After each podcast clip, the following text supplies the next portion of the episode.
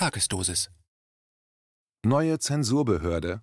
Medienaufseher gehen gegen unabhängige Online-Medien vor.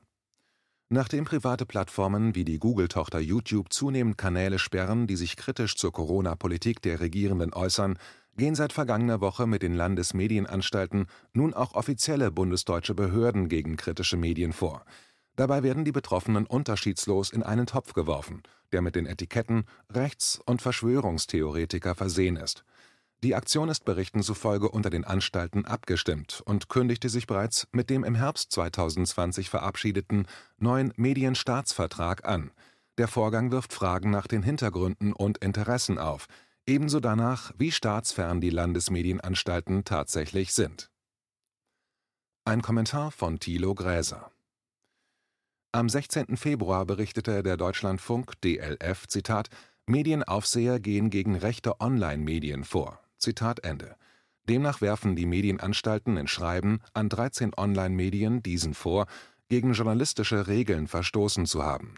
Den Betroffenen würden Sanktionen drohen, heißt es Neben AfD-nahen Medien und Kanälen geriet dem Bericht zufolge auch das reichweitenstarke Online-Portal KenFM ins Visier der zuständigen Medienanstalt Berlin-Brandenburg (MABB). Laut DLF geht es dabei „ Zitat, um den Anfangsverdacht, dass journalistische Grundsätze nicht eingehalten wurden und gegen journalistische Sorgfaltspflichten verstoßen wurde.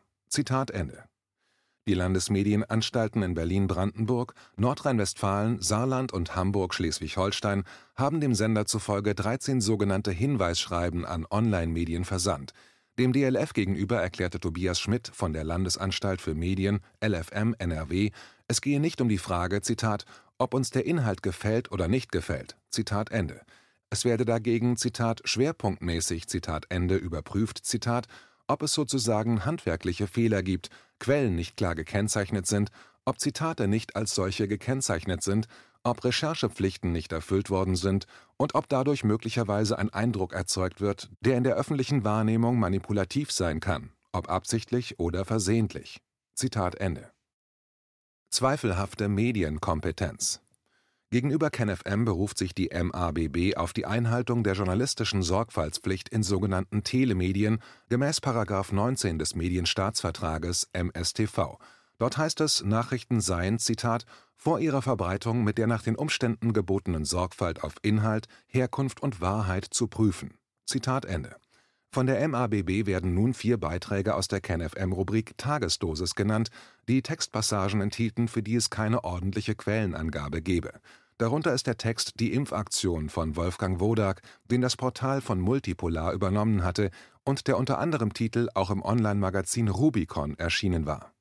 Im MABB-Schreiben an Ken Jepsen, den Betreiber von KenFM, zitiert die Behörde die fragliche Passage aus Wodaks kritischem Text, versehen mit dem Hinweis, Zitat, in einigen Passagen sei möglicherweise gegen die journalistischen Sorgfaltspflichten verstoßen, worden. Folgender Absatz von Wodak erregte Anstoß. Zitat.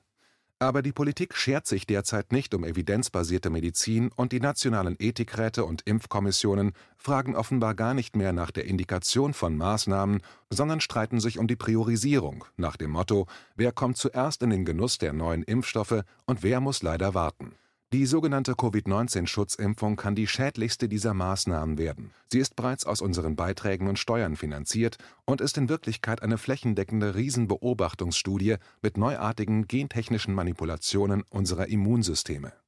Zitat Ende.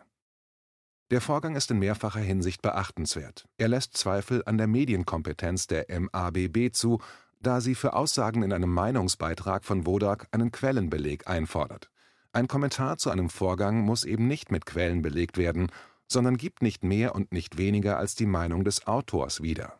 Anmerkung der Redaktion: Wodak hat dennoch auf Nachfrage Quellen nachgeliefert. Es wirkt anmaßend, wenn eine solche staatsferne Behörde beginnt, Journalismus inhaltlich zu überprüfen. Zudem war der Text, wie schon erwähnt, zuvor in anderen Medien erschienen, die bislang aber keine Post von den zuständigen Behörden bekamen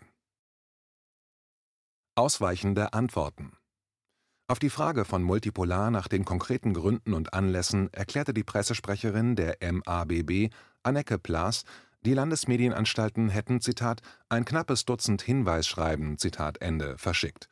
Diese seien an Zitat verschiedene Anbieter journalistisch-redaktionell gestalteter Telemedien Zitat Ende gegangen. Sie wurden Zitat darauf hingewiesen, dass ihre Angebote gemäß § 19 Absatz 1 Satz 2 MStV den anerkannten journalistischen Grundsätzen zu entsprechen haben. Plaß nannte als konkretes Beispiel nur Zitat Ken Jebsen als im Impressum genannter Anbieter von KenFM. In den Medienberichten zu den Vorgängen wurden von den Angeschriebenen nur KenFM, der AfD-nahe Deutschlandkurier und das Portal Flinkfeed genannt, die beiden anderen gelten als Beispiele für offensichtlich rechtsorientierte Online-Medien. Die MABB-Sprecherin verwies auf den Medienstaatsvertrag. Zitat damit haben die Landesmedienanstalten unter anderem die Aufgabe, Aufsicht über die journalistische Sorgfaltspflicht von Telemedienanbietern zu führen (§ 19). Journalistisch redaktionell gestaltete Telemedienangebote müssen den anerkannten journalistischen Grundsätzen entsprechen. Zitat Ende. Letztere seien im Pressekodex des Deutschen Presserates festgeschrieben. Die Vorschrift gelte laut Plass Zitat für alle journalistischen Internetportale, Blogs und andere Online-Medien. Zitat Ende. Die Landesmedienanstalten würden bei ihrem Vorgehen auf Dialog setzen, so die Sprecherin. Deshalb hätten die betroffenen Online-Medien sogenannte Hinweisschreiben erhalten, worauf sie Stellung nehmen könnten. Zur Frage nach dem konkreten Anlass und zum Vorgehen erklärte Plass, Zitat, die Landesmedienanstalten sichten Angebote und reagieren auch auf Beschwerden aus der Bevölkerung. Gegenstand unserer Aufsichtsmaßnahmen ist stets der Verstoß gegen die erforderliche journalistische Sorgfalt und nicht die Frage nach der Fehlerhaftigkeit der Nachricht als solche. Zitat Ende. Würden die Inhalte innerhalb der jeweils vorgegebenen Frist nicht entfernt oder korrigiert, würden die Behörden diese förmlich beanstanden und untersagen. Möglich seien auch Zwangsgelder. Schwere Vorwürfe die MABB-Direktorin Anja Zimmer hatte zuvor am 17. Februar in einem Gastbeitrag in der Frankfurter Allgemeinen Zeitung (FAZ) erklärt, Zitat, warum Ken Jebsen ein Mahnschreiben bekommt. Zitat Ende. Doch nach dieser Überschrift ging sie nicht weiter auf den konkreten Fall ein und nannte keine sachlichen Vorwürfe gegen KenFM. Dafür warnte Zimmer grundsätzlich vor den Gefahren für die Demokratie durch ein unkontrolliertes Internet. Zitat Fake News und Desinformationskampagnen fluten die demokratische Debatte, entziehen ihr die notwendige gemeinsame Informationsgrundlage und befördern eine zunehmend virtuell wie real gespaltene Gesellschaft. Zitat Ende. Deshalb sei es, Zitat, zu einer der weltweit wichtigsten Aufgaben, Zitat Ende geworden, die digital verbreiteten Inhalte zu steuern. Zimmer griff tief in die Kiste unbelegter Vorwürfe und schrieb, Zitat, Lügen werden nicht durch die Presse- und Meinungsfreiheit geschützt. Insbesondere dort, wo Desinformation einen potenziell hohen Schaden anrichten kann, zerstört sie eine sachbezogene Debatte und damit den Wesenskern der Demokratie. Im Zweifel hat die Presse- und Meinungsfreiheit immer Vorrang. Wenn aber der Dialog durch gezielte Desinformationen ersetzt wird und sämtliche Regeln des journalistischen Handwerks über Bord geworfen werden, wenn auch die Selbstregulierung versagt, dann kommt der Moment, an dem Rechtspflichten durchgesetzt werden, mittels förmlicher Beanstandungen, Untersagungen oder sogar Zwangsgeldern. Auch das ist Teil des Rechtsstaates. Zitat Ende einen konkreten Beleg, wie der in der Überschrift genannte und im Bild zum Beitrag gezeigte Ken Jebsen Zitat tatsachenverzerrt, aus dem Zusammenhang gerissen dargestellt und alternative Erzählungen geschaffen Zitat Ende hat, blieb die MABB-Direktorin schuldig. Das Vorgehen der Landesmedienanstalten trifft Online-Medien, die Zitat sich nicht freiwillig dem Presserat angeschlossen haben Zitat Ende, wie es in dem DLF-Bericht heißt der Deutsche Presserat sieht sich selbst als Zitat freiwillige Selbstkontrolle der Printmedien und deren Online-Auftritte in Deutschland. Zitat Ende. Fundament des Gremiums ist der Verein mit vier Mitgliedsorganisationen Bundesverband Digital-Publisher und Zeitungsverleger (BDZV), Deutscher Journalistenverband (DJV), Deutsche Journalistinnen und Journalisten Union (DJU) und Verband Deutscher Zeitschriftenverleger (VDZ). Selektives Vorgehen der Presserat hat den Pressekodex erstellt, der ethische Standards für den Journalismus in der Bundesrepublik beschreibt und als Orientierungsrahmen gelten soll. Das ist angeblich Maßstab für die Medienaufseher der Länder bei ihrem aktuellen Vorgehen. Eigentlich gibt es keine Verbindung zwischen dem Presserat aus Konzern sowie Journalistenverbänden und den Medienanstalten die haben die Aufgabe, den privaten Rundfunk, den vor allem Medienkonzerne anbieten, sowie die Online-Medien zu regulieren und zu beaufsichtigen, auch was die Inhalte angeht. für die öffentlich-rechtlichen Medien sind sie nicht zuständig. Bisher sei es kaum möglich gewesen, die tatsächlich unabhängigen digitalen Medien zu kontrollieren, behauptet auch der DLF. Es gehe darum, Zitat, Angebote im Netz einzuschränken, die journalistisch anmuten, aber Halbwahrheiten und Verschwörungsmythen verbreiten. Zitat Ende. Das mache nun, so der DLF, der am 7. November 2020 in Kraft getretene Medienstaatsvertrag möglich. Zitat dieser gibt den Landesmedienanstalten die Möglichkeit, bei Verstößen gegen einzelne Inhalte von journalistisch-redaktionellen Online-Medien vorzugehen. Zitat Ende. Die abgestimmte Aktion der Medienaufseher wirkt selektiv und einseitig gegen ausgewählte Medien. Das gestand gegenüber dem DLF Thomas Fuchs ein, der Direktor der beteiligten Medienanstalt Hamburg-Schleswig-Holstein. Zitat: Ich kann den Vorwurf nachvollziehen.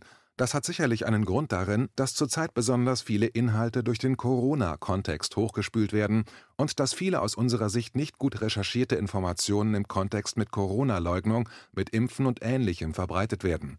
Und deswegen ist es, glaube ich, zurzeit einfach die Tatsache, dass die meisten problematischen Inhalte aus diesem Spektrum kommen.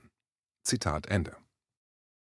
Klarer Zusammenhang doch der Eindruck eines Zusammenhangs der Aktion mit der Corona-Politik und dem Versuch von politik- und machtorientierten Medien, Kritik daran zu diffamieren und gar zu unterdrücken, ist mehr als Zufall. Davon zeugt nicht nur, dass ein ähnliches Vorgehen zuständiger Gremien gegen etablierte, private und öffentlich-rechtliche Medien aufgrund offensichtlicher Falschnachrichten und Verletzungen der journalistischen Sorgfaltspflicht, etwa wegen Angst und Panikmache statt objektiver Darstellung, ausbleibt so freute sich Wolfgang Kreisig, Vorsitzender der Direktorenkonferenz der Landesmedienanstalten (DLM), bereits im April 2020 gegenüber dem Tagesspiegel, der neue Medienstaatsvertrag gebe den Landesmedienanstalten „ bald neue Möglichkeiten, auch online die medienrechtlichen Vorgaben effektiver durchzusetzen, etwa was journalistische Sorgfaltspflichten angeht. So könne Desinformation besser entgegengetreten werden, wurde Kreisig zitiert. Und weiter: „ das Problem hat man erkannt und in den Medienstaatsvertrag auch eine entsprechende Regelung aufgenommen. Fake News sind ja kein neues Phänomen. Jetzt in der Corona-Krise spielt seriöse Information aber eine besonders große Rolle. Falschmeldungen, die verunsichern, verbreiten sich aktuell sehr schnell. Zitat Ende. Die DLM hatte ihr Vorgehen am 12. Februar 2021 in einer Pressemitteilung angekündigt. Zitat: Besonders mit Blick auf die anhaltende Corona-Pandemie und das Superwahljahr 2021 Zitat Ende, sei die Einhaltung journalistisch-redaktioneller Sorgfaltspflichten durch die Anbieter gefragt. Zitat: Sie müssen Inhalte vor der Verbreitung so überprüfen, dass sie von ihrer Wahrheit überzeugt sind, einen Mindestbestand an Beweistatsachen zusammentragen, Zitate klar kennzeichnen, Quellen angeben und bei Bedarf auch überprüfen. Zitat Ende wenn das missachtet werde, drohe „ Zitat, eine Destabilisierung demokratischer Kommunikationsprozesse. Zitat Ende. Diese dürfe eine Gesellschaft nicht hinnehmen, so der DLM-Vorsitzende Kreisig. Mächtiges Mittel Das Online-Portal Netzpolitik stimmte im Oktober 2020 in diesen Chor mit ein. Zitat Medien, die im Netz Unwahrheiten verbreiten, können bald dafür belangt werden. Spätestens Mitte November sollen sie unter der Aufsicht der Landesmedienanstalten stehen. Zitat Ende. Der Medienstaatsvertrag verpflichte Internetmedien, sich an anerkannte journalistische Grundsätze zu halten. Dazu gehöre, dass Nachrichten vor der Veröffentlichung unter anderem auf den Wahrheitsgehalt sorgfältig geprüft würden. Netzpolitik-Autor Daniel Laufer schrieb: Zitat, Diese Regelung betrifft auch Blogs, sofern sie nicht privat betrieben werden. Angebote wie beispielsweise KenFM oder Tichys Einblick könnten zur Rechenschaft gezogen werden, wenn sie Falschmeldungen verbreiten, genauso RT Deutsch, berüchtigt für russische Propaganda. Zitat Ende. Nicht der mögliche politisch motivierte Angriff auf die Pressefreiheit machte Laufer Sorgen, stattdessen bewegten ihn, Zitat, Zweifel, ob die Aufsichtsbehörden wirklich für die neuen Aufgaben gerüstet sind. Zitat Ende.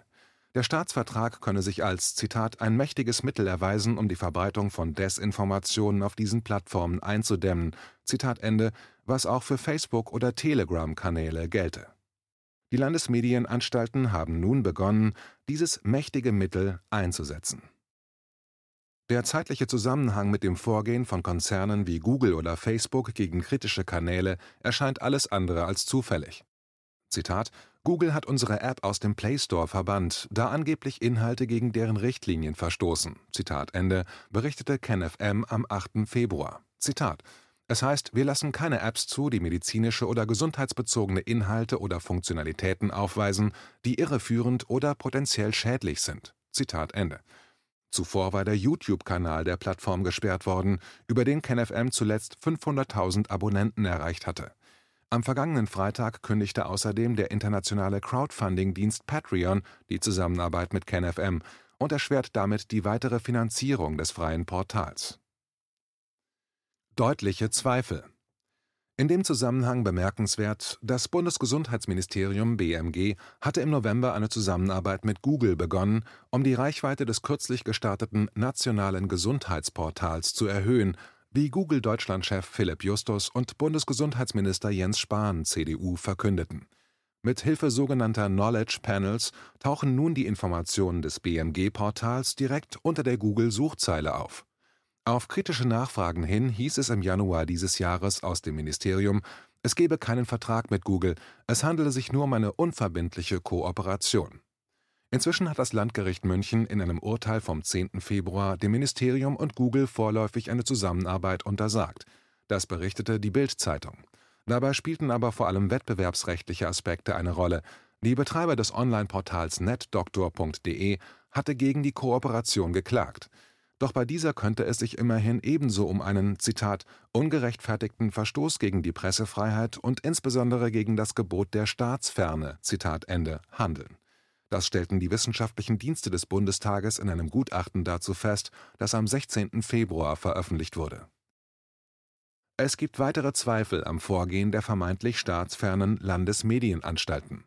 Diese wollen laut DLF nicht die Meinungsfreiheit einschränken, sondern sich nur darum kümmern, dass Zitat fest etablierte journalistische Regeln Zitat Ende eingehalten werden der Sender zitiert leise kritische Worte der Journalistikprofessorin und Medienethikerin Marlies Prinzing von der Hochschule Makromedia. Sie findet das Vorgehen der Medienaufseher Zitat grundsätzlich notwendig und begrüßenswert Zitat Ende, vermisst aber laut DLF Transparenz bei den Entscheidungen. Zitat Mich würde interessieren, wer genau die Entscheidung trifft, welche Online-Medien angeschrieben werden. Mich würde interessieren, wie genau die Kriterien sind. Ich finde außerdem wichtig zu wissen, wer sich denn da eigentlich gegebenenfalls an diese Regulierungseinrichtung dann wenden kann, also ist es etwas, wo auch an eine Publikumsdistanz gedacht ist. Zitat Ende.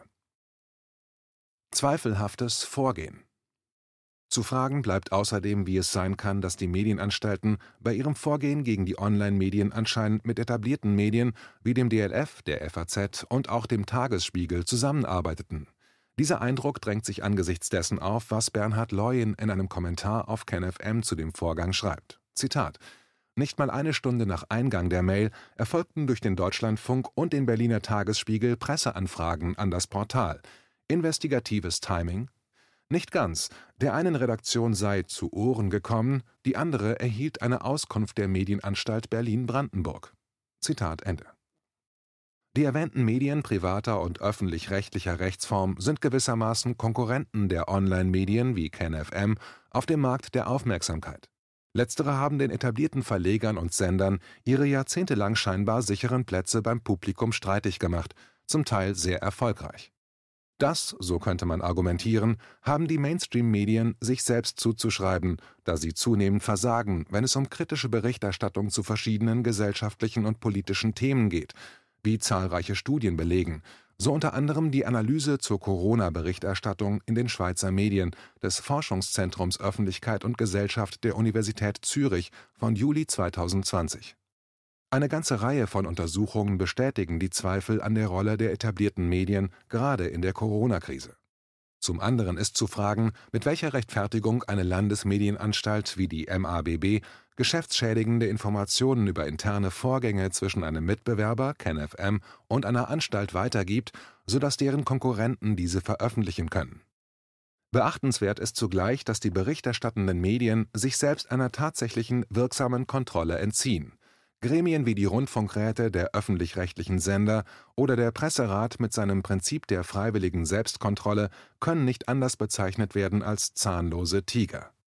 Schon 1993 kam Jessica Eisermann vom Wissenschaftszentrum Berlin in einer Untersuchung zu dem Ergebnis: Zitat der Presserat ist im Griff der Interessensverbände, der Verleger und Journalistenorganisationen.